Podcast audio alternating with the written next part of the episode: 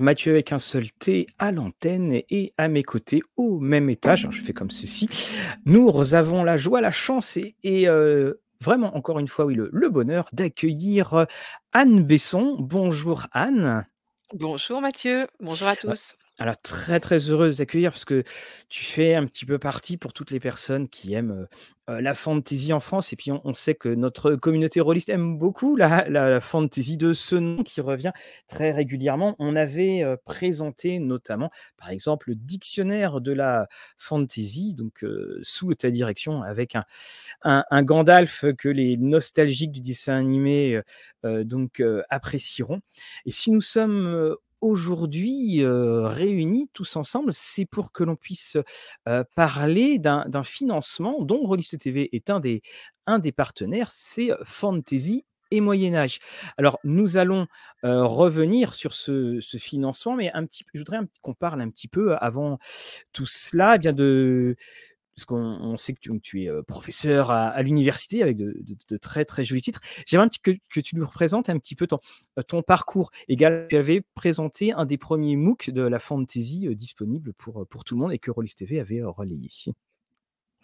Oui, alors, je travaille, sur la fantaisie, depuis ma thèse en fait, hein, donc une thèse, que j'ai soutenue en 2001, il y a désormais plus de de 20 ans et qui a été mon premier livre publié sous le titre d'Asimov à Tolkien, donc Tolkien était dedans, heu, cycles et séries en littérature, de genre. En fait, je travaillais déjà à ce moment-là sur les livres à suivre, heu et progressivement je je suis devenue spécialiste des univers expansifs. Comment à partir d'un seul livre, il va y avoir une série de livres qui s'écrit, en quoi c'est différent de faire un seul, livre ou plusieurs et puis tout ce qui s'amalgame autour, toutes les adaptations, les jeux bien entendu, les séries, les films, et puis le fait qu'on puisse reprendre le même univers sans être, le même auteur et cetera. C'est ce ce processus-là qui m'a intéressée et la fantaisie s'est véritablement, très vite imposée, au cœur, de ces phénomènes-là, avec, Tolkien, au milieu, mais aussi très rapidement, heu, de de Harry Potter qui est, qui est arrivé, Star Wars qui va être un peu discutable, Game of Thrones, heu et donc heu, comme j'étais à ce moment-là, je finis ma thèse donc en 2001, à peu près la seule à travailler, heu, vraiment là-dessus, hein, parce que ça n'avait pas encore, énormément attiré l'attention. J'ai eu la chance, de de pouvoir, rapidement développer, mes travaux notamment à travers la communauté des médiévistes, heu, en littérature. J'ai fondé une, association qui s'appelle Modernité médiévale, dont je suis, heu, aujourd'hui, heu, présidente et qui rassemble donc tous les gens qui travaillent sur le Moyen Âge contemporain et puis effectivement plein de plein de projets, de «vulgarisation» entre guillemets, c'est-à-dire de mise à disposition du grand public d'un savoir universitaire rendu accessible ou du moins plus accessible, parce qu'on veut quand même que que les gens apprennent des trucs, et donc le MOOC les MOOC, heu, en ont vraiment fait partie, heu, ça a très, très bien marché. Il y a eu le MOOC, sur, fantasy et puis le MOOC science-fiction qui nous avait été, demandé après. Il y a eu, le site de la BNF, heu, Fantasy Retour aux sources, hein. Si vous n'avez pas vu ça, heu, c'est vraiment une merveille, hein, qu'on a ouvert, début 2020 et qui continue à se à s'enrichir. Le dictionnaire de la fantaisie, le dictionnaire du médiévalisme bientôt à venir, tous les publications de colloques des Imaginales chez ActuSF. Donc on commence à avoir une vraie belle bibliographie en français et il y a pas que moi, qui qui qui sont désormais, au travail, là-dessus et donc ouais, plein de travaux. Et ah, mais comment c'est alors, re re revenons quand même à à à ces années, heu, près, heu, dans l'an 2000, quand on a tous survécu aux bugs. Comment est-ce que justement dans tu le disais, toi-même, dans dans le cursus universitaire, on va pas dire que les lettres de noblesse étaient, obtenues quand on étudiait du Tolkien. Comment comment est-ce que toi, parce que tu étais un petit peu, une pionnière dans dans cette affaire, comment est-ce qu'à un moment tu as décidé de de franchir le pas, de te dire: «Cette littérature qui n'est pas forcément bien considérée, eh bien je vais la faire rentrer dans le domaine universitaire». Comment c'est quoi ce processus? C'est croire énormément en ce qu'on aime, se dire qu'il y a des choses qui ont pas été vues ou d'y aller un petit peu, un petit peu au culot, faut quand même le dire parce que c'est pas forcément, heu, tu vas pas forcément trouver quelqu'un qui va t'aider dans ta thèse, heu, là-dessus. Bah, un peu des 2, c'est-à-dire que je pense que j'étais très largement inconsciente. Mmh j'avais pas du tout j'avais j'avais pas correctement conscience, du côté peu légitime de ces travaux. Justement, parce que moi, ça me semblait très intéressant, et pas suffisamment étudié. Et j'ai une formation très classique. Je suis, normalienne, agrégée et cetera donc je à côté de la j'ai jamais lu que de la fantaisie. À côté, j'ai toujours, lu, voilà, de la littérature générale et pour moi, il y avait pas, il y avait y avait pas de différence, importante. Enfin, c'était pas je je les opposais pas du tout. Donc voilà, avec, tout tout mes tout mon bagage de de diplômes, qui qui était, qui me permettait normalement de faire un peu ce que je voulais, et ben, j'ai pris cette décision de faire cette thèse qui me semblait la plus intéressante pour moi. Hem, parce qu'il y avait là beaucoup de choses à découvrir, heu et heu, parce que ça ça ça ravissait vraiment, mon plaisir de lectrice. Je suis avant tout une grande lectrice, je lis énormément, et ça me plaisait beaucoup de pouvoir explorer le pouvoir qu'ont ces livres longs, qui sont ceux que Mmh. j'aime moi. J'aime ça aussi chez les écrivains réalistes du du 19e, hein, chez Balzac ou chez Zola et cetera. J'adore quand c'est très long, quand c'est connecté, quand, on a l'impression qu'on peut passer sa vie dedans sans jamais en sortir. Oui. Heu, j'a voilà, j'adore l'immersion, j'adore l'évasion et heu et et et vraiment, heu, les les les univers comme ça à suivre. Donc c'est ça qui a qui a motivé, mon, mon choix. Il se trouve que ça a été un choix gagnant, mais ça aurait très bien pu être l'inverse, hein. C'est je je je prétends pas, que j'ai juste eu de la chance. Alors on on a justement donc Fabien Fernandez que voilà, qui dit qu'il y a aussi des thèses qui ont été, heu, dirigées par Anne. Bonjour à Anne Hurtor. Heu, bonjour à Petit Ours, merci de l'invitation d'Anne Besson, bah, normal. Où est-ce que l'on publie le programme de nos lives? Et bien, heu, le dimanche sur notre page Facebook, on annonce, hein, les, les lives et puis on a Baby Bill qui nous dit: «Merci pour votre travail sur Fantaisie et Moyen Âge, hâte de lire cet ouvrage». Donc à vous tous qui qui êtes là, donc bien sûr, Arnaud, Bonjour Fabien, que je connais bien. Voilà, mais oui, vous avez dû vous avez dû vous voir aux Imaginales, je suppose, heu, voilà. Aux Imaginales, tous les ans depuis, mmh, 15 ans. Et puis voilà et également donc heu, nous allons, nous nous on va passer dans, dans dans la le financement lui-même, puis de voir le le contenu des articles. Mais ouais et tu viens de titiller ma ma curiosité avec cette notion d'univers expansif parce que là aussi, lorsqu'on écrit du jeu de rôle et bien, on rajoute on on rajoute. Quelle est la définition que tu donnes d'un univers, heu, donc voilà, heu, expansif comme, heu, comme tu disais? Est-ce que Tolkien est un univers expansif après avec ce qu'a écrit son son son fils après ou reprendre, les notes qui étaient, qui avaient été laissées en jachère? Ou est-ce qu'également l'univers expansif, tu le vois également comme étant, un univers en une expansion en multimédia? Et ben, les 2 en fait. C'est-à-dire que, mmh, Tolkien, j'ai commencé par m'intéresser, à son œuvre en tant que cycle. C'est-à-dire, heu, vous le savez, je suppose, au départ, il y a Le Hobbit, hein, Mmh. il publie juste Le Hobbit en 37, heu et ensuite on lui demande une suite et il va mettre près de 20 ans à, heu, publier Le Seigneur des Anneaux qui ne sera pas vraiment une suite. Donc déjà ça, ce procédé-là m'intéressait vachement. Comment est-ce que, à partir d'un livre pour la jeunesse raconté à ses enfants et publié un peu par hasard, il en vient à agglomérer toute cette, matière imaginaire qu'il avait commencé à créer, déjà, pendant la 1re guerre mondiale, hein, dans le contexte des tranchées, les 1ers textes, arrivent sur les elfes et cetera. Il va réussir avec Le Seigneur des Anneaux et ça va lui prendre donc, entre 15 et et 20 ans à faire le lien entre, Le Hobbit, ce livre pour enfants et toute sa mythologie des elfes, heu, avec des annexes énormes, enfin à présenter Oui. tout ce monde qu'il a en fait conçu dans son esprit et que personne ne connaît à l'époque. Il ne sort que Le Seigneur des Anneaux. On ne peut pas savoir, même si on s'en doute, tellement c'est bien fait, que toutes ces histoires que racontent les elfes, voilà, quand ils chantent, quand ils se croisent, les chansons, des nains, des hobbits et cetera, elles ont toutes une profondeur incroyable parce que ces textes, ils existent, ils ont été écrits ailleurs et ça, on ne le découvrira que, dans les décennies qui suivront avec le travail, de de Christopher Tolkien qui les, qui les mettra à jour. Mais entre temps avant que Christopher Tolkien ne s'y mette, eh ben, il y a eu Donjons& et Dragons, hein, entre autres et je pense vraiment pour moi que le jeu de rôle et c'est pas pour envoyer des des fleurs, heu, à à Rollist TV, j'en suis, heu, convaincue et c'est, heu, une de mes hypothèses de départ, hein, dès mon bouquin sur, la fantasy. J'ai été une des premières à défendre vraiment la la place centrale de des médias ludiques, heu, pour la fantasy et c'est très clairement, le jeu de rôle des années 70, heu, aux États-Unis qui permet, heu, l'expansion de la fantasy. Parce qu'il arrive avant, hein, avant les premiers grands cycles, heu, de fantasy néo-tolkienienne qui vont, heu, les Shannara et cetera, les Derrini, enfin voilà, les premiers, les premiers cycles des années, heu, 70 qui sont publiés comme des hommages à Tolkien, mais aussi comme des souvent, hein, comme des prolongements de parties de jeux de rôle. Oui, on on voit dans les beaucoup d'auteurs, voilà, parlent quand même on parle de George Martin, heu, beaucoup d'auteurs, heu, parlent leur passé, heu, rôliste et Martin a s'est longuement d'ailleurs exprimé, heu heu, dessus. Alors, que ce soit pour la fantasy, que ce soit pour son autre série, Wildcards qui est devenu, qui est devenu un jeu et mmh, également donc le, quand tu parlais donc on parlait de multimédia, on a par exemple, pour reprendre toujours, parce que c'est en fond c'est en fond avec les Argonautes, le film de Peter Jackson qui arrive et qui continue finalement avec un 2e film avec le Hobbit, avec peut-être, heu, un bonheur, heu, un peu moins, un peu moins atteint comme on va dire et puis, donc les et puis la série Amazon qui arrive.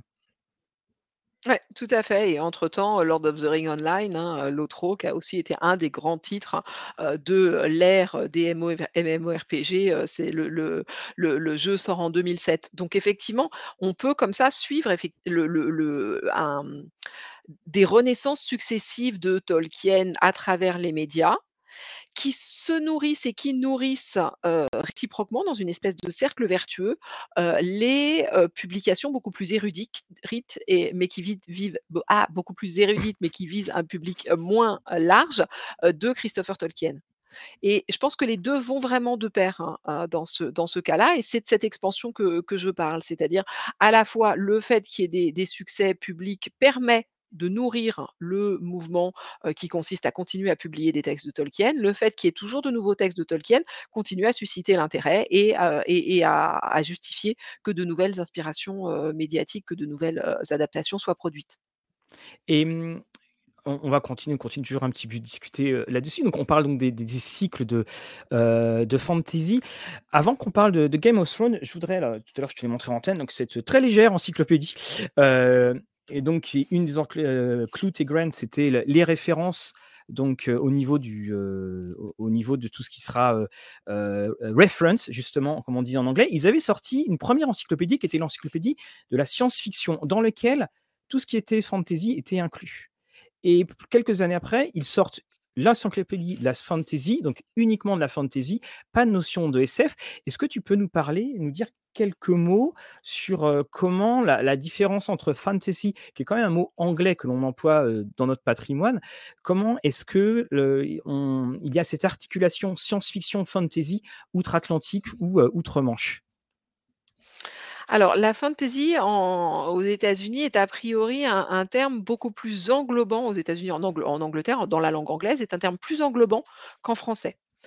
En français, on a, heu, réutilisé ce terme, on on se l'est approprié, justement, au tournant du du du 20e-21e siècle, au moment où sortent les films de Jackson, où sort Harry Potter, où c'est la vraie explosion, du genre en France, heu, avec la création de Mnemos, de Bragelonne et cetera. Enfin le marché reconnaît qu'il y a là quelque chose, qu'il y a là un genre et on décide d'appeler ça la fantasy, F-A-N-T-A-S-Y. Donc voilà, un terme que je je prononce à la française volontairement parce qu'il est entré dans notre dans dans notre vocabulaire, mais qui est écrit, à à l'américaine, à l'anglaise et nous, les Français, quand on désigne quand on parle de de de de fantasy, on a plutôt en tête, des mondes imaginaires où la magie fonctionne. Pour le Mmh. dire très rapidement, mais globalement, avec ces ces éléments-là, on on fait peu près, le tour de ce qu'on désigne comme comme comme fantasy. Parce qu'en France, on désigne on distingue donc la fantasy, la science-fiction et le fantastique. Mmh. Dans la langue américaine, fantasy, fantastic literature, c'est la même chose. Donc le terme fantasy pour les les les les anglophones recouvre la fantaisie et le fantastique. Le fantastique, c'est, heu, Edgar Allan Poe, c'est, heu, c'est Stephen King, c'est, Guy de Maupassant ou Théophile Gautier, chez nous. C'est ces, mmh, textes, ou ou ces récits où quelque chose se produit de surnaturel dans un cadre normal et c'est quelque chose d'exceptionnel qui se produit et de complètement anormal et souvent de terrifiant. Et on n'a pas de moyen de l'expliquer. Alors que dans la fantaisie, le merveilleux, heu, le le surnaturel arrive et il est complètement normal, il est complètement normalisé, il fait partie des lois du monde. La SF, c'est un peu plus compliqué. Oui. Heu, ouais, la S parce que dans la SF la SF aussi propose des autres mondes, mais et donc elle fait partie, selon la classification de Todorov sur laquelle on s'appuie en France, elle fait partie du merveilleux. Elle est cousine de la fantaisie. Vraiment toute proche, hein et d'ailleurs, bon, il y a d'innombrables exemples, me lancez pas là-dedans, Bah, mais et d'innombrables exemples qui font où où c'est complètement mêlé. Star Wars, hein, voilà, le pour et pour puis même. Dune, par par beaucoup d'aspects, en fait, Dune, quand le le film est est est ressorti, il y a eu tout un paquet d'articles pour dire: «Mais attendez, mais vous savez que Dune, c'est on n'est pas dans la on est dans la case aussi, heu, fantasy et heu, voilà, tout, tout va bien» et pourtant, il y a eu un Ouais, j'ai rédigé l'article du MOOC Dune, le MOOC ah! Dune de Lloyd Cherry Oui, et oui, si Dune était de la fantaisie? Bon, ben, voilà, bah, alors tu vois, ben, voilà, je viens je viens de te citer, voilà, C'est tout à fait mon hypothèse. voilà, hein, donc Mais voilà sauf le le que, qui est voilà, a priori, heu, Dune comme, heu, enfin Star Wars, c'est encore plus discutable. Et au lieu d'y avoir de la magie fonctionnelle, il y a quelque chose qui ressemble à une science ou qui est rationalisé. Parce que, sur Arrakis, il y a cette, il y a y a il y a l'épice qui est cette drogue qui permet ces visions. Donc c'est expliqué. Et ça va, tu as C'est pas été ça reste lynché? pas surnaturel. Comment? Tu as pas pas été lynché? Ton voilà. j'ai participé à quelques tables rondes où je me sentais assez seule, hein, sur le où tout le monde était là, ce monument de la science-fiction, du world building parfaitement, heu, cadré avec, heu, des explications scientifiques à toutes les pages et moi j'étais là: «Mais ça ressemble à Tolkien!»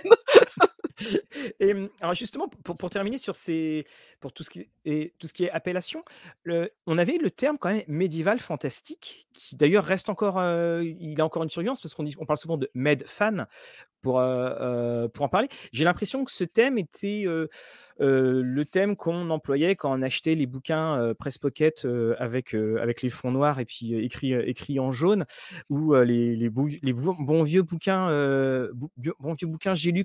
Comme si ce thème était un thème, béquille parce qu'on n'était pas encore vraiment calé sur, ce qu'était le ce que pouvait être ce ce genre, comme s'il y avait pas forcément une identification complète. Ouais et on utilisait aussi beaucoup, heu, heroic fantasy, Mmh. heu, à l'époque, heu, qu'on qu'on qu'on continue à à à à croiser beaucoup. Alors pour moi, le Medfan comme l'heroic fantasy sont des sous-classes de de.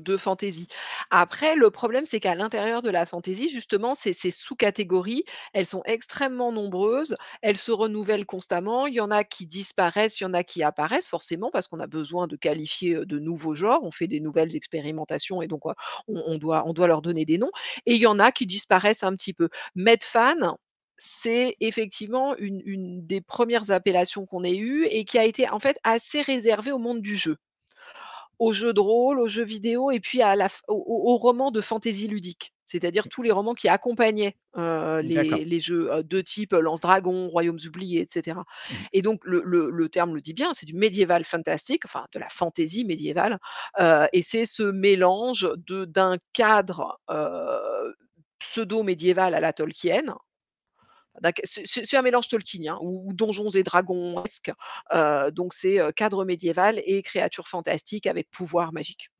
Mh C'est alors vraiment ça que ça ça désigne, donc c'est le cœur de la fantaisie, quoi. C'est ce qu'on appelle mmh, aussi la high fantasy ou la epic fantasy, c'est, c'est ce qu'on identifie le plus facilement. C'est c'est des labels. Je je me rappelle, Anne McCaffrey qui qui parlait de Game of Thrones et qui disait c'était un fantastorical avec fantasy et puis hi historical, ce qui était écrit en en 4 de couverture d'une des, d'une des VO. Alors justement, on va on va bientôt passer, heu, à à par explorer ça, mais parlons un petit peu de Game of Thrones parce que ça fait quand même partie de ces monuments très, très imposants avec une chose que je trouve assez extraordinaire, c'est quand même la première fois où une adaptation va plus loin que l'œuvre originelle, à savoir qu'on a une fin pour l'adaptation, mais que l'œuvre originelle n'a pas de fin pour l'instant, on croise les doigts et on touche du bois, et qu'on pourra légitimement se poser la question est-ce que la fin d'une adaptation va avoir une influence sur la fin prévue dans l'œuvre originelle? Oui, effectivement, c'est un cas de figure, qui n'avait, jamais existé sous cette forme, qui n'avait sans doute pas été, prévu, d'ailleurs, au départ puisque George Martin semble, plutôt, optimiste, comme homme et donc voilà, au départ, il avait l'impression d'avoir, du temps devant lui et il a peut-être été un peu dépassé par, le succès et par, l'ampleur, de sa tâche à côté. Est-ce que ça aura un impact sur ce qu'il avait prévu? Pas forcément, mais est-ce que ce qu'il avait prévu verra le jour et est-ce que ce sera la même fin? C'est cette double question, qui qui est vraiment intéressante. C'est-à-dire que soit on va se retrouver effectivement avec une œuvre inachevée qui nous permettra tous les fantasmes. Ce serait peut-être pas mal. Enfin voilà, on a on aura sans doute, heu, on on on aurait des regrets et puis Brandon Sanderson sera là pour, pour finir le le le le travail, hein, c'est la blague qui qui tourne pas mal en ce moment vu que Alors Brandon on Sanderson est extrêmement productif et heu, et a fini la roue du temps. voilà, c'est Ouais? c'est pour préciser qu'il avait fini la roue du temps et que, bah, voilà, quand, justement, Jordan Jordan était mort et et dans dans le spectre de la fantasy, comment est-ce que tu places la la place justement de George Martin et de ce de Game of Thrones plus précisément? Alors, au départ On ne voit pas forcément, l'énorme différence qu'il va apporter quand il commence à publier, donc au milieu des années 90, heu, le 1 volume, de A Song of Ice and Fire, donc le le Trône de fer. Ça pour un certain nombre, de points, ça ressemble, hein, à, mmh, ce qui se produit ce qui se propose alors. Notamment, c'est l'époque où Robin Hobb, par exemple, publie, son cycle de l'apprenti assassin, où il y a un jeune garçon, qui rentre en contact, mental avec un loup, il y a des magies qui s'opposent, heu, toute une intrigue politique, autour des 6 duchés. Bon, le le côté le côté très spécifique, enfin la révolution que va apporter, George Martin, elle va se voir progressivement et en fait, elle va surtout, se se se sentir dans l'impact énorme, que va avoir la série télévisée, l'ensemble, roman, série télévisée et donc l'influence que va avoir cette esthétique-là. C'est-à-dire que tout d'un coup, on la voit Visu visuellement, physiquement Oui. et elle et on voit qu'elle est à quel point elle est différente des images de fantaisie qu'on avait jusqu'alors, qui étaient beaucoup plus lumineuses, hein, celles de des des des images produites autour de Tolkien. Cette ces ces ces elfes, heu, magnifiques et heu, voilà, ces paysages, incroyables de Tolkien. Tandis qu'avec Game of Thrones, on va être, Mmh. dans la neige, on va être dans la boue, on va être dans le sang, et donc on a ce côté, cette crudité, cette violence, heu, qui qui qui saute aux yeux. Mmh.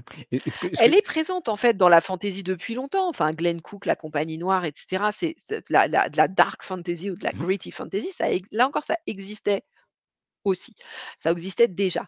Mais avec, la série Game of Thrones, on se le prend, en en pleine face et on appelle ça de la fantaisie historique. Mmh Effectivement, tu tu citais, tout à l'heure la 4 de couverture. On appelle ça de la fantaisie historique parce qu'on a un sentiment plus grand de réalisme, heu, face à ces images-là. Pour, quiconque a lu, Les Rois Maudits, c'est fascinant parce que Les Rois Maudits, dès la première page, on parle de quelqu'un qui est envoyé au mur et d'ailleurs, c'était, George Martin qui avait, fait la préface de la version américaine, donc des, des Rois Maudits et quand Druon meurt, il y a toute une page sur son blog qui est très émouvante, très touchante et c'est là où on voit qu'il est allé, creuser, creuser dedans et d'ailleurs la série télé, c'est quelque chose que je trouvais assez intéressant, c'est qu'elle a fait légèrement, mais elle a fait changer le titre parce que c'est A Game of Thrones lorsque lorsque la série sort et la série télé retire le déterminant et ça devient Game of Thrones et dans ce petit E, je pense qu'il y aurait beaucoup d'universitaires qui pourraient faire de grands, grands débats et de nombreux papiers juste sur ce déterminant. Alors on a également, heu, Sébastien qui nous dit que Robin Hobb a brillamment bouclé tous ses cycles, pourra peut-être bien achever aussi celui de son camarade, heu, George Martin Et après, on a la question donc, heu, est-ce qu'il n'est pas trop tard maintenant que la série est terminée? Et effectivement, c'est une question qui pourrait être, qui pourrait être, heu heu, fort légitime de dire, beh, sans faire de déconstructivisme, finalement l'œuvre n'appartenait plus à à à George Martin, mis à part pour ses pour son compte en banque. Et puis on a William Mais Blanc est-ce qu'il va salue. pas proposer une autre, ah oui, est-ce qu'il va pas proposer une autre, une une autre fin? Une fin alternative aussi? Avoir 2 fins pour la même histoire? Ça, ce Mmh, serait dingue. Ça oui, ressemblerait à une fanfiction mais mais mais canonique. Voilà, surtout que lui qui déteste justement la la la mais oui, il déteste les fanfictions. il est contre. Ouais, tout à fait, tout à fait. Oui, j'ai vu que William Blanc était là Oui. et j'ai raté son Voilà, William qui qui disait alors, hein, William hein, qui a écrit, heu, sur, heu heu, le roi Arthur, qui a écrit sur, ils sont ici, sur, les, super-héros. Donc voilà, hein, William, que l'on, salue. Je suis désolé William, je n'ai plus les titres exacts, en tête, je je mais je le je les ai si tu veux. alors, on a également, heu, ah oui, on a également Olivier qui nous dit que, heu, George Martin utilise un langage très moderne qui surprendra avec la traduction française plus médiévale. Oui, heu, la traduction de Monsieur Zola a fait quand même beaucoup, beaucoup, voilà, beaucoup débat et donc là, c'est Patrick Marcel, hein, qui a repris la, suite, après et ah oui, la question était dans le sens: «Est-ce que le public s'intéresse encore à Game of Thrones?» En tout cas, moi, oui, parce que je veux savoir comment ça se finit quand on parce que quand on a lu le roman, heu, bah, Jon Snow, il est Jon Snow, il est on termine le livre, Jon Snow, il est, heu, à terre, il est mort et puis, heu, on a notre brave Daenerys qui est toujours dans une arène et moi, je veux savoir comment ça finit. Voilà, parce qu'il y a aussi plein d'autres personnages, qui sont, dessus.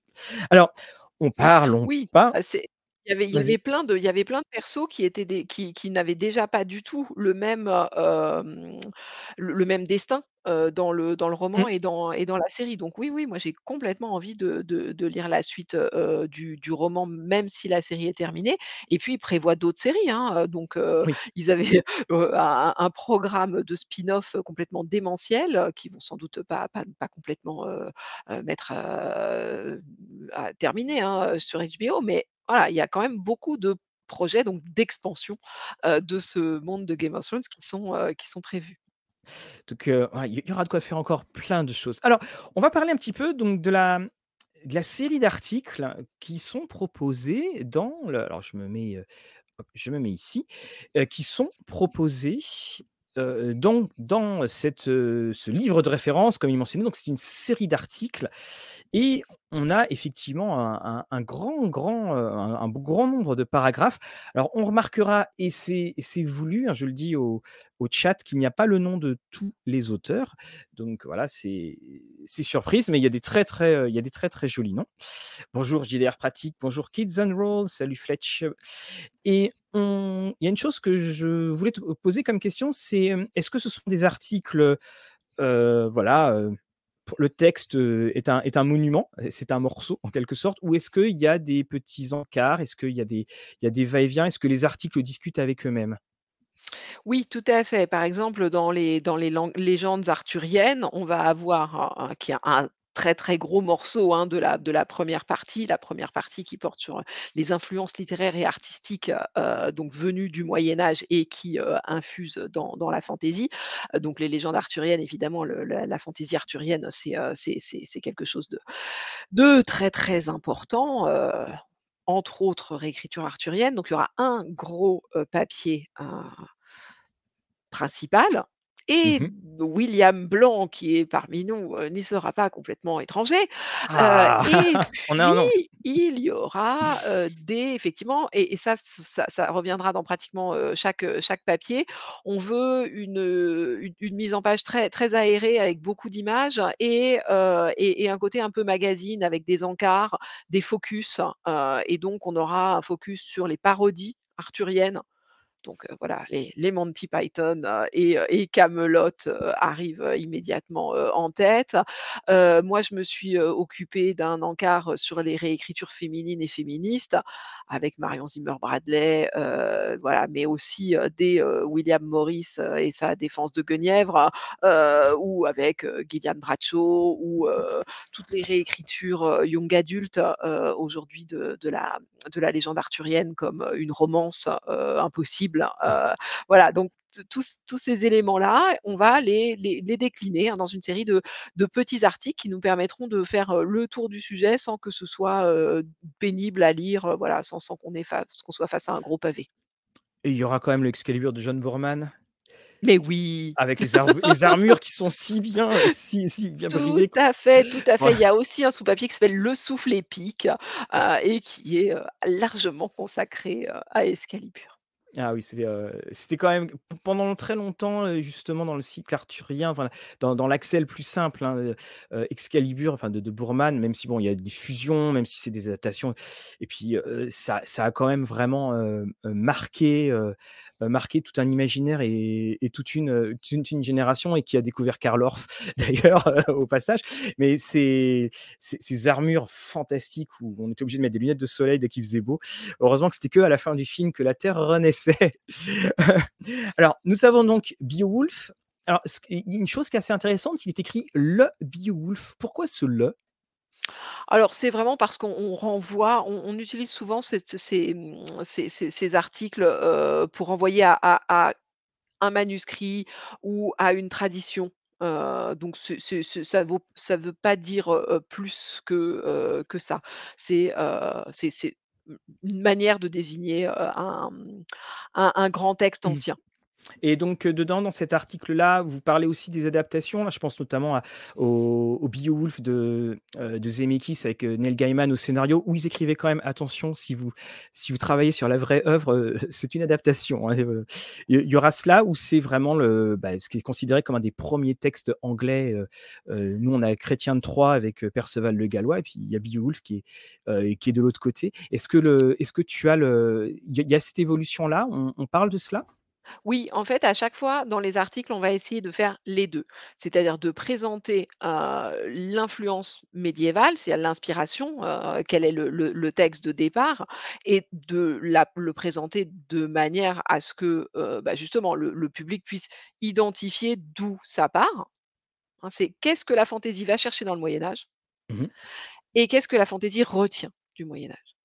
Donc on parle à la fois, à chaque fois, des, textes, originaux pour permettre de mieux les connaître et de mieux comprendre, comment fonctionnent les emprunts, de la fantaisie et puis, on termine, chaque article, avec effectivement un petit passage, en revue, des, textes les plus intéressants qui, se sont inspirés, de ces textes de ces origines-là.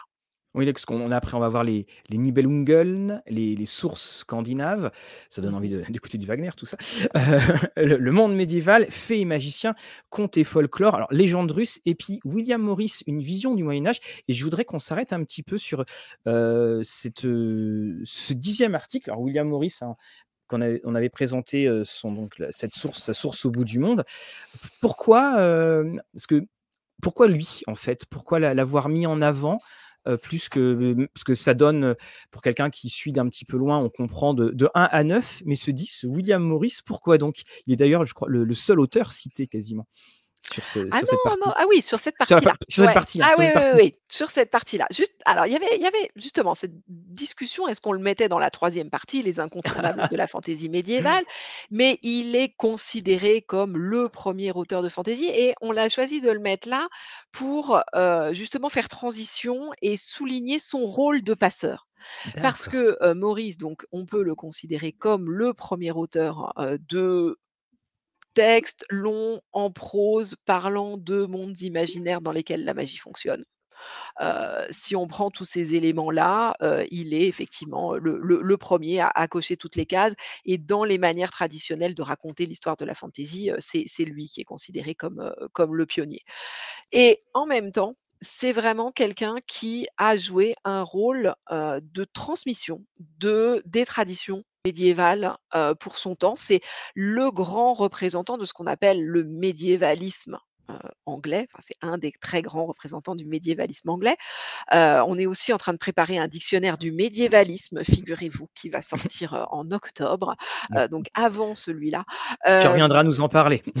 mais oui, alors le médiévalisme, alors là, c'est un un continent, donc c'est toutes les Oui. représentations, du du contemporaines, enfin, du Moyen Âge depuis le 19e siècle. La manière dont les érudits et les créateurs se sont, saisis du Moyen Âge pour le réinventer. Enfin, ont littéralement inventé le Moyen Âge tel qu'on le connaît aujourd'hui et donc cette invention du Moyen Âge, elle commence très largement au 19e siècle avec le romantisme et Maurice, heu, il va, heu, créer une imprimerie qui lui Kelnospread, qui qui lui permet de recréer des manuscrits médiévaux. Il va, comme ça imprimer, Chaucer ou Malory et aussi ses propres Mmh. textes. Donc avec une espèce de mélange, hein, entre, les les textes d'origine et et heu, et et les textes, contemporains. Il va créer, tout un tas de mobilier, d'art, de de de, heu, de dessins, de motifs, de papier peint et cetera, qui sont inspirés par les entrelacs, les les motifs, médiévaux végétaux. Il va créer, des maisons, il va construire des maisons, il va construire des c'est un espèce d'artiste, heu, complet et il va traduire heu, avec, heu, il va apprendre les langues nordiques pour traduire, les sagas. Il va proposer sa propre tra retraduction, de l'Iliade et de l'Odyssée. Tout Ça il va oui, ah oui, non, non et et c'est et et il n'arrête pas de travailler. C'est un bourreau de un bourreau de travail, heu et à côté, il écrit des poèmes, il écrit des romans, il fait, heu, il peint des tableaux, heu et puis il a une Co vie comment tu enfin, c'est incroyable. comment tu expliques, justement son sa relative obscurité? Alors, je pense que c'est, heu, un petit peu en train de changer et d'une, heu Mmh. et il le mérite. Alors en fait, heu, relative obscurité, c'est, heu, motifs, heu, végétaux, heu, la Morris& Co, si, heu, voilà, nos nos ceux qui nous écoutent, heu, ou nous regardent, vont vont regarder, sur, leur moteur de recherche préféré des images, ils reconnaîtront, hein, ces ces motifs. Ils ont jamais cessé, d'être, d'être imprimés, d'être édités, d'être diffusés et ça reste, voilà, quelque chose qu'on reconnaît immédiatement comme une espèce de marqueur d'anglicité. Mmh mh. Et voilà, on en a Oui, tous vu. Oui, donc il y a y certaines parties de son œuvre pour lesquelles il est en fait vraiment connu. Alors en tant que en tant qu'auteur, beaucoup moins, c'est vrai, mais en même temps, c'est pas le grand best-seller de l'époque qui était, heu, Sir Alfred Tennyson, n'est plus lu non plus.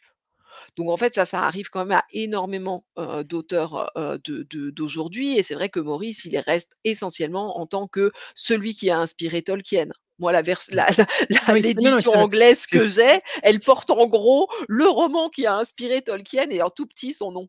C'est Alors, justement, c'est ce que et William le précise, bien entendu, c'est une obscurité en France quand quand vous parlez de tous les les vous lisez les les influences de tous les auteurs, an anglophones, heu, Maurice, il est dedans.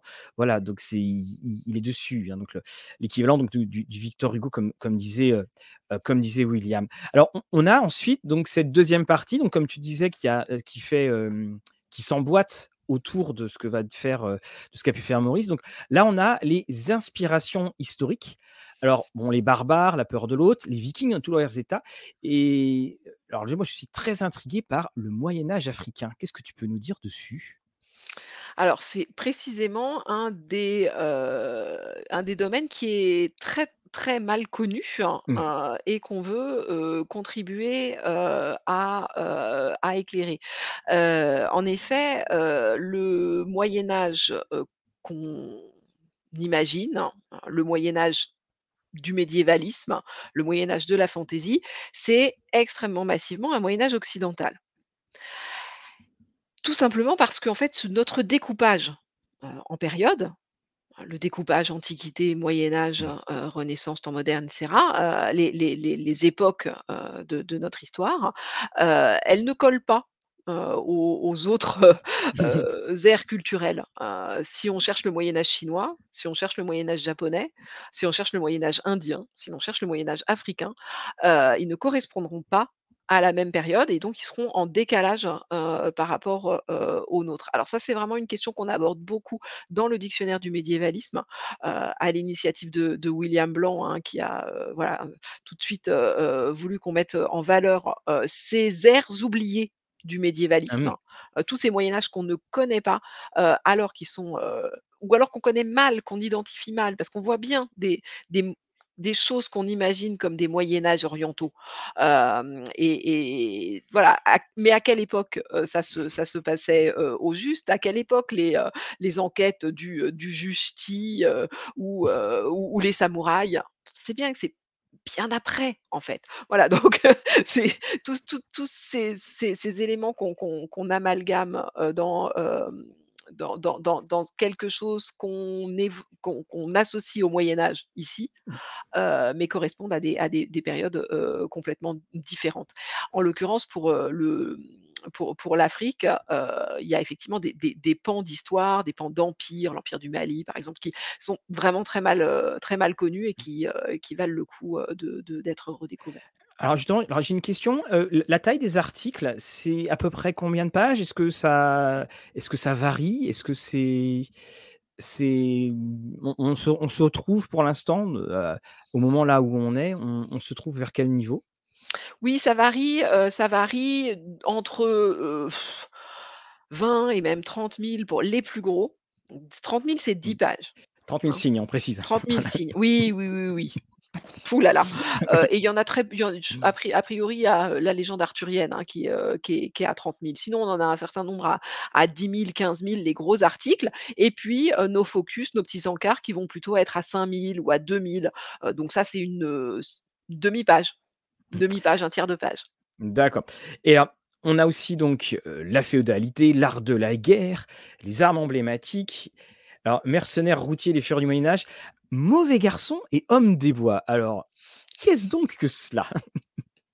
Eh bien, le l'homme des bois, heu et le brigand légendaire, heu, qu'on imagine, le mieux, c'est bien sûr un certain, Robin, qui a connu, de très nombreux, avatars, au cinéma, bien entendu, et pour et pour l'essentiel, et dont la légende a inspiré un type de personnage de fantasy, heu et c'est eux qu'on va, explo qu'on va essayer de de d'envisager ici, heu, de de décrire et puis, heu, de de décliner dans leurs, hem, dans leurs différentes variations, médiatiques.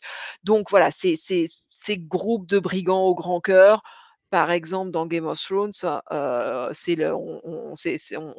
les visualise, heu, très bien. On en a une nouvelle, heu, on a une nouvelle variation sur, sur ce type de personnage-là. Donc ça, c'est des types de personnages qui correspondent davantage, à des inspirations, alors semi-légendaires, mais venues de l'histoire. Parce que le principe de ces 2 grandes parties, c'est qu'on a une partie inspiration littéraire Oui. qui c'est vraiment tout ce qui vient de la littérature et des mythes médiévaux dont on essaye, dans la mesure où c'est possible, de les distinguer de ce qui vient de la réalité historique de l'époque médiévale. Les Mmh. 2 sont très, très souvent conf confondus et c'est bien normal, hein, par, heu, les lecteurs, par et par le par le public, parce que c'est très difficile quand on parle de Moyen Âge aujourd'hui de savoir de quel Moyen Âge on parle. Est-ce que c'est un Moyen Âge qui était déjà imaginé les textes? Bah, c'est le cas des romans arthuriens, c'est le cas, des récits, mythologiques et mythographiques. C'était déjà des fictions, c'était déjà des légendes, des manières de se raconter des histoires auxquelles on on on on adhérait, heu, pas directement. En revanche, la réalité historique, c'est ce que les gens vivaient directement à ce moment-là. Mmh mh. Bon et sur un espace de 10 siècles et donc là encore, c'est extrêmement vaste.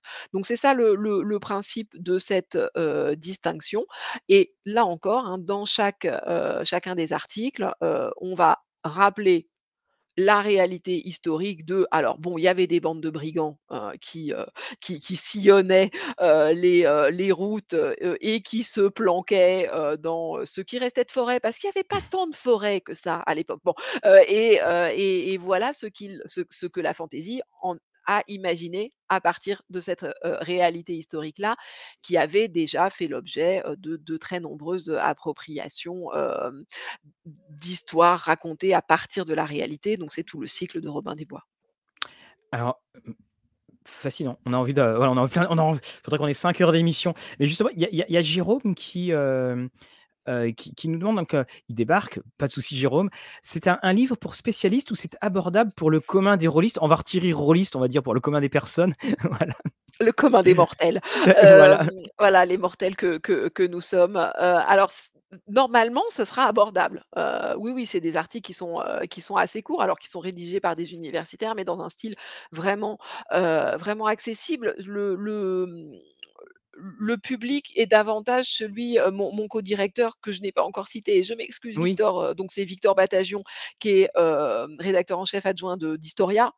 Donc voilà, c'est comme dans Historia, c'est un magazine de grande diffusion, qui parle de l'histoire, mais qui en parle à un large public, hein. Donc c'est ça, le le le ton, qu'on vise. Heu, c'est un ton, écrit par des spécialistes, mais pour des gens que ça intéresse, mais qui n'y connaissent pas forcément grand chose. Mmh et alors justement plus, ce qui est intéressant, c'est donc, Victor Batagion bien entendu et comme William venait de parler de Victor Hugo, heu, quand je suis arrivé sur la page là, il y a quelques quelques minutes, je tombe sur le pack Galahad et dedans il y a une dédicace de Victor j'ai lu de Victor Hugo et Anne Besson au lieu de Victor Batagion et Anne Besson, donc on précise bien, voilà, qu'il n'y a pas voilà, ça sera une sur cette, hem, voilà, cette contrepartie, c'est bien Victor Batagion. Il y a que moi qui avait inventé ça. Alors dans On n'est pas encore médium, sinon on ferait revenir Tolkien pour nous O signer des trucs. voilà, oh le pauvre, je pense qu'il serait, heu heu, je pense qu'il serait bien occupé. Alors, on a également donc les incontournables de la fantasy médiévale. Donc dedans, on a l'avant Tolkien avec des Moyen Âge bigarrés. Donc là, on voit bien dans le titre de l'article, c'est sous le c'est à l'aune justement de la reconstitution et de la présentation du «Moyen Âge» entre guillemets de l'auteur que ces œuvres vont être, heu, vont être mentionnées. Ouais, tout à fait.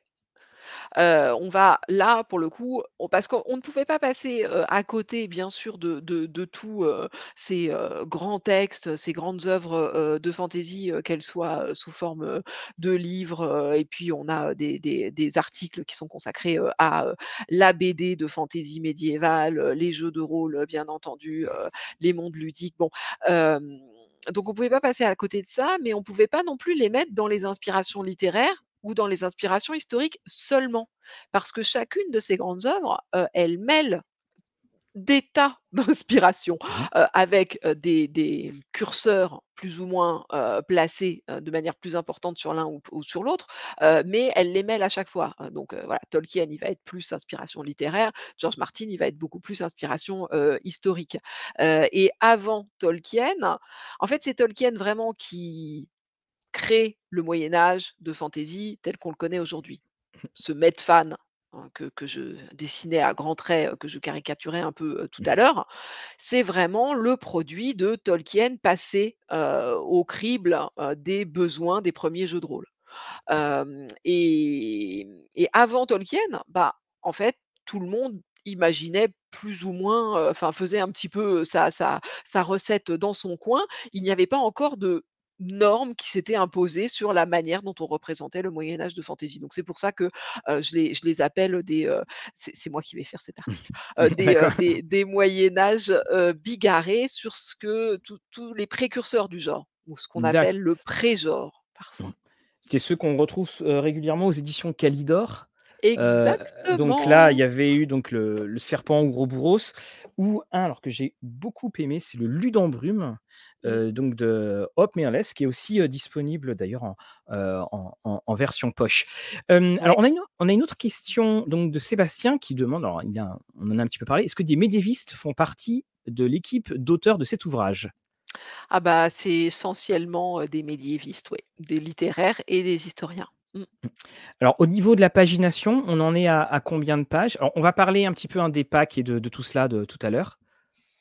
Je pense alors je je sais pas parce que ça dépendra de, heu toute l'icono qu'on peut acheter avec notre crowdfunding. Voilà. mais effectivement, je pense qu'on sera dans quelque chose de de l'ordre de de de 300 pages, heu, 300 pages peut-être un peu au au-dessus. On veut quelque chose qui soit très illustré et si on a pas mal d'illustrations pleine page, heu, forcément ça fera monter, le le le volume, total du bouquin, mais sans qu'il y ait plus de, de texte, hein. Voilà, ça restera, digeste, heu, en termes de en termes de de de nombre de de signes, heu, de texte Alors, on a et avec Christophe qui beaucoup de belles illustrations. Ouais, Christophe qui avec Christophe qui est dans la saison 4 de Stranger Things visiblement. Quand je vois quand je vois Christophe, j'ai mis le lien, je je le remets ici, hein, mais donc j'ai mis le lien dans le chat, hein. Vous avez je l'ai mis sur le le le YouTube. Christophe, tu nous regardes sur Facebook, donc là, tu vois, hein, j'ai mis le lien dans dans les commentaires sur, sur sur Facebook. Donc on aura effectivement, on le voit, on parle du Med-Fem, on parle de David Gemmell. J'aimerais un petit mot moi sur, sur David Gemmell, qui est quand même un auteur où quand il est arrivé en France, on a eu l'impression que c'était un, un petit nouveau. Mais en fait, heu, non, il y avait toute une bibliographie, ce qui fait que d'ailleurs quand on a appris son décès, on était d'autant plus surpris parce qu'on se disait que c'était un voilà, un un un jeune écrivain qui voulait se faire un nom. Heu, comment est-ce qu'on peut expliquer ce «retard» entre guillemets de l'arrivée de, de David Gemmell sur la scène VF? Alors c'est Gemmell, ça a été la principale le principal coup de Brajlon, heu, au Mmh mh. moment où où où il se lance. Heu, donc Brajlon qui, heu, qui qui arrive sur, sur sur le marché, de la fantaisie au début des années 2000 et qui notamment par, le fait d'avoir acheté les droits, d'édition et de traduction, de Gemmell va faire ces énormes, best-sellers qui vont, lui permettre de prendre, l'ampleur qu'on sait et une place, très importante sur le marché, de la fantaisie et à ce moment-là, on les accuse de faire que de la fantaisie traduite, de faire très peu de place aux aux francophones. En fait, il y avait effectivement au début des années 2000 énormément de textes de fantaisie non traduits, en France parce que, cet imaginaire a mis beaucoup plus de temps à s'imposer, chez nous, que dans les pays dont elle était originaire, à savoir dans le monde, anglophone, hein, anglo-américain. Si William Blanc rappelait tout à l'heure que, heu, la la notoriété, de Maurice n'est pas du tout, la même, chez nous et en Angleterre, il en va de même pour de très nombreux ancêtres de la fantaisie, qui, chez nous sont restés, pratiquement, inconnus et puis il y a eu y a t il continue à y avoir tout un discours comme quoi la France, c'est, le pays des Lumières, le pays, de de de Voltaire et de la Oui. rationalité et que donc par nature, on serait moins susceptible que les Anglais qui, eux, ont du vent et des romantiques, de, d'être sensibles à ce à ce genre de choses. Alors on voit bien aujourd'hui que que c'est pas vrai et qu'on est, heu, touchés par, heu, par cette, heu, phé ce phénomène, tout comme les autres, mais effectivement avec à chaque fois, des des retards considérables et et sans doute encore, hein, des, des œuvres importantes qui ne sont pas traduites. On peut penser actuellement, à, à la réédition, enfin la reprise par les éditions Léa, de, de Sven Eriksson, Oui. heu, de, voilà, de de tous les Malazan Book qui pendant très, très longtemps n'étaient, heu, disponibles que, en anglais. Voilà et dont le pre Ah, dont c'est le des pavés. Ouais et Et dont le oui. le pre le 1er tome est est sorti donc chez, heu, alors, heu, traduit d'ailleurs, avec avantage par, Emmanuel Chastelière, qu'on Mmh. reverra peut-être dans un des articles et donc le 1er tome est sorti en en poche et le 2e tome sort en va sortir, à la rentrée, justement. Oui, effectivement, on on a on on sent qu'il faut des appels d'air, pour pouvoir, que le enfin, pour pouvoir que la brèche, s'ouvre un petit peu et puis qu'on puisse s'engouffrer dedans. Et alors on parle également donc de The Witcher, donc un un phénomène parmi le plus récent de de tous les les phénomènes.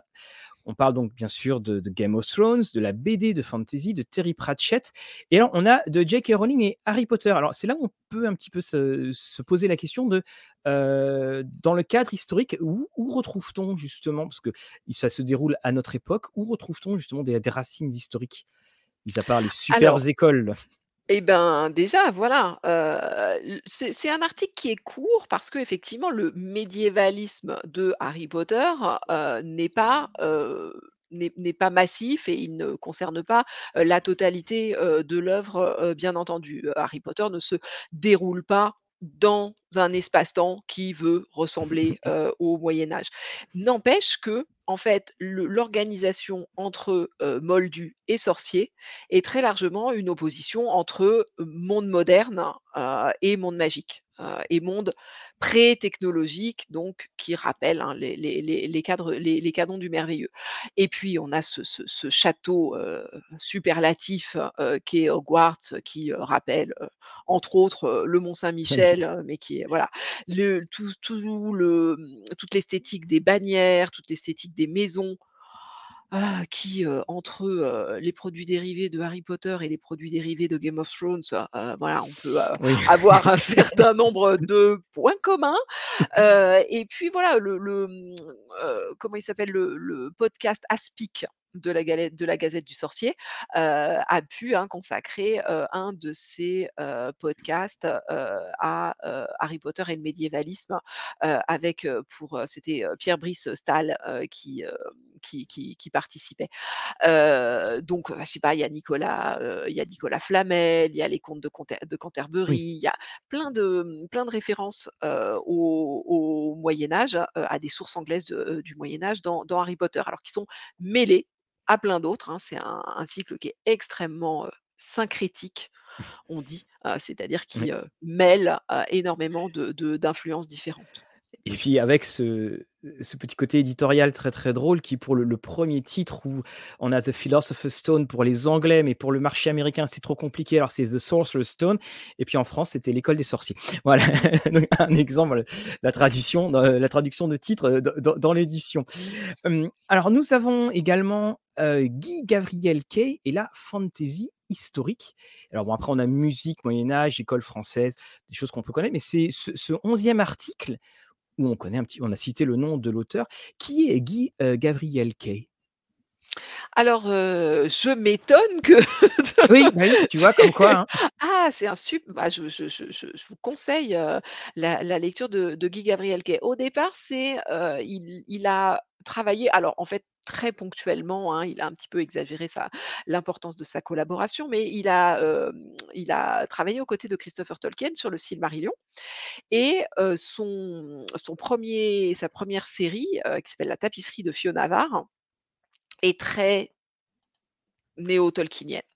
Mmh mais avec un certain nombre de twists, hein, notamment c'est un ensemble d'étudiants, un groupe d'étudiants canadiens puisque, Guy Gavriel Kay est canadien, qui sont, amenés magiquement, hein, dans le monde de Fionavar, où ils vont se réincarner en un certain nombre, de, dieux ou de héros, qui participent aux grandes légendes, hein. Il y a notamment, un couple qui va rejouer, Arthur et Guenièvre, il y en a un qui va, rejouer, Odin dans l'Arbre d'été et cetera. Mmh donc c'est des espèces de une histoire de cycle de de de réincarnation et ensuite Guy Gavriel Kay va se spécialiser dans ce qui s'appelle vraiment la fantaisie historique, heu, c'est-à-dire qu'il, reprend des cartes qui ressemblent au à l'Europe du Moyen Âge et il va juste changer un certain nombre, de mots, le le de un un certain nombre de d'onomastiques, de noms. L'exemple le plus connu, c'est Sarrance, heu, qui va remplacer Byzance, Oui la mosaïque de Sarrance. publié chez J'ai lu. Alors peut-être en Je crois que j'avais donc Ouais, voilà, je ouais, co ouais. alors je co je voyais, le fait que tu dises Sarrance Voilà, mais après enfin, c'est un auteur effectivement, je sais pas dans le chat si vous connaissiez, heu, voilà, après, hein, toute façon tant mieux, c'est pour ça, heu Et il est très il est très lyrique, c'est très beau, ça fait très souvent, heu, voilà, ça ça c'est c'est poignant, on a le on on a les larmes qui montent, qui montent aux yeux. Il réussit vraiment à, à à à nous prendre entre la fatalité de l'histoire, puisqu'on sait comment ça va finir et la petite part de liberté qu'il laisse à heu, personnages, vu qu'on est dans un monde de fiction. Et et voilà, c'est très souvent, il il en crée des il il crée avec ça des effets sensibles très puissants. Bon, bah, écoute, hein, je viens de découvrir un auteur, donc Mmh. j'écrirai à l'auteur de l'article sur cet auteur, voilà, pour en savoir, un petit peu plus. On va parler maintenant alors d'une partie plus technique, parce qu'on a eu des questions sur le sur le le financement. Alors la 1re chose est quel est l'état d'avancement des différents articles? Alors, comme le livre doit paraître en mai prochain D'accord, en mai 2023. heu, Mmh mh. ouais, En mai 2023, heu, donc nous, on doit le mettre en production, en à partir de septembre-octobre, hein, tout ce qui Mmh est, mh. heu, édition et cetera, relecture. Donc actuellement, nous recevons les textes et nous sommes en train, avec, Victor, heu, Batagion de, les les relire, faire les retours à l'envoyeur et cetera. Donc voilà, on en est là. Nous, on lit, on lit, on relit, on on travaille les textes, hein, et à côté, le crowdfunding avance, qui va nous permettre de faire une mise en page différente, de mieux payer nos auteurs, heu, d'avoir, heu, l'icono qu'on souhaite et cetera. Alors Et le la le le l'état final dépendra du de de ces 2 choses qui avancent en parallèle. Alors, on a donc le pack Guenièvre, si si j'ai bien compris, c'est là où ça c'est là où ça commence, ce pack Guenièvre. Donc pour, heu, 45 €, on a le livre en tirage de luxe. On a une carte postale avec marque-page exclusif, la dédicace de Vi Victor et de Anne. Alors je suppose que tu dois bien t'entraîner, au niveau de l'avant-bras avec beaucoup de crayons. Bah, on m'a prévenue, c'est vrai que j'ai pas je me rends pas trop compte pour l'instant, mais Donc, heu, on on verra. Donc pour 99, heu, €, on a, heu, donc tout cela avec en plus donc un tirage, Beaux-Arts Fine Art exclusif de Zariel et une dédicace et un ticket de tombola pour gagner votre taille en livre. Alors ça, je trouve ça superbe comme idée. Ouais, elle est venue comment cette idée? Bah, c'est justement de de d'avoir, quelque chose qui sorte un petit peu, de des des des goodies, heu, habituels, hein, ça fait, ça fait toujours plaisir. Mmh et alors moi, ce que j'aime beaucoup, c'est qu'on continue à aller un un peu plus loin. Donc, là, à 150 €, on aura donc Lovecraft au cœur du cauchemar, un exemplaire de, Ursula Le Guin de l'autre côté des mots. Ah et ça y est, je Mmh. l'ai. Oui, c'est les beaux livres qui sont publiés par, voilà. notre éditeur ActuSF, voilà. Hein, il est Alors super celui-là, hein. oui, magnifique Mmh. et puis pour ceux qui, heu, ont eu parce que tout à l'heure quelqu'un a parlé de, Terremer, hein, voilà l'édition, heu, intégrale anglaise illustrée par, heu heu, Charles Vess Il a et heu, de sacrés livres Mathieu, hein. oui, oui, ça, je te dis pas les déménagements qu'on doit et qui est disponible d'ailleurs en en livre de poche, hein. Le texte est intégral en livre de poche et vous avez aussi les illustrations, même si elles sont évidemment, un petit peu plus, un petit peu plus discrètes et le, et on a alors un accès quand pour 200 €, on a un accès à la masterclass de Jean-Laurent Del Socorro, que l'on aime beaucoup ici à à Rollist TV, puis qu'on a interviewé, heu, régulièrement et alors pour 300 €, on a un accès à la masterclass en live avec Anne Besson et Victor Batagion sur la fantasy historique. Et je crois d'ailleurs qu'il y a une personne, voilà, qui l'a prise. D'ailleurs, il y avait eu une news pour signaler que ça avait fait passer, je crois d'ailleurs un un un palier et là, pour l'instant, on est à 25 000, heu, on on va atteindre les 25 000 euros. Il reste 9 jours et on est déjà à 480 contributeurs. Donc là, on, on a également les, les différentes options que je veux retrouver. C'est pour les différents goodies qui sont cartes postales et qui sont. Parce qu'à chaque fois, je, je me perds. Donc Voilà, il faut les. Il y a il faut- des cartes, il y a une carte, qui va être créée, Voilà, ils sont là. Je les ai ici. Donc, on, on appelle un 45 euros, c'est le pack Guenièvre. Vous avez la carte, vous avez le, livre. Il y avait un, petit Early Bird. Et donc, hein, c'est tout en dessous. Voilà, sur les différents paliers. euh, alors, nous, nous attendons la carte supplémentaire pour tous les contributeurs. Et à 23 000, nous nous engageons un vrai moine copiste pour créer des ornements de maquettes. ça on l'a, 20 ça on l'a, ça on l'a. voilà. Ouais, ouais, ouais. Et à 27 000, donc on attend euh, une- l'ouvrage, une carte de la fantasy et de l'histoire. Alors, qu'est-ce que c'est que c'est, euh, cette carte-là? Bah, ça va être, on va on va la co la commander, et et on va pouvoir justement, représenter sous cette forme, cartographique si typique de de la fantaisie, les grandes inspirations et les grandes œuvres, dans sous sous forme de de cette carte. C'est-à-dire que ce serait par exemple les pays, les pays imaginaires, comme on a pu voir dans Atlas des livres imaginaires, des mondes imaginaires, les pays imaginaires qui seraient côte à côte ou des choses comme cela? Ou ça, oui ou plutôt par époque à mon par avis. époque, oui, comme une arborescence, ouais, oui, il y, a ouais, il y a eu une carte. Mmh. Il y a eu une carte extraordinaire à science-fiction qui était sortie comme ça, où c'était un arbre. Voilà, le- à l'imprimer, ça faisait 2 mètres. Alors, on les a modes de visualisation sont sont sont sont très intéressants sur les les possibilités. Alors, qu'en est-il du frais de port? Heu, les frais de port seront, je suppose, rajoutés à la fin du, heu, à la fin du pledge, je suppose, comme d'habitude? Ah, je ne sais pas du tout. Bon, bah, ce qu'on va faire, c'est qu'on on on on va demander à à à monsieur Jérôme Vincent, de voilà, pour en savoir, un petit peu plus, donc comme très souvent. Mais de toute façon, ce qu'il faut voir, c'est que c'est ça sera sur un frais de port de livres, donc c'est pas les frais de port qui seront les plus, les plus, heu, les les plus onéreux, heu, bien entendu. Et donc, est-ce que tu es au courant des parce que là, il y a on a proposé jusqu'à alors 42 000, mon Dieu, mon Dieu, mais jusqu'où Mmh. s'arrêteront-ils? Donc, il y a encore de très belles choses? Ah, il y a un à 42 000, il y a un truc dément. Moi, Mmh mh. j'espère vraiment que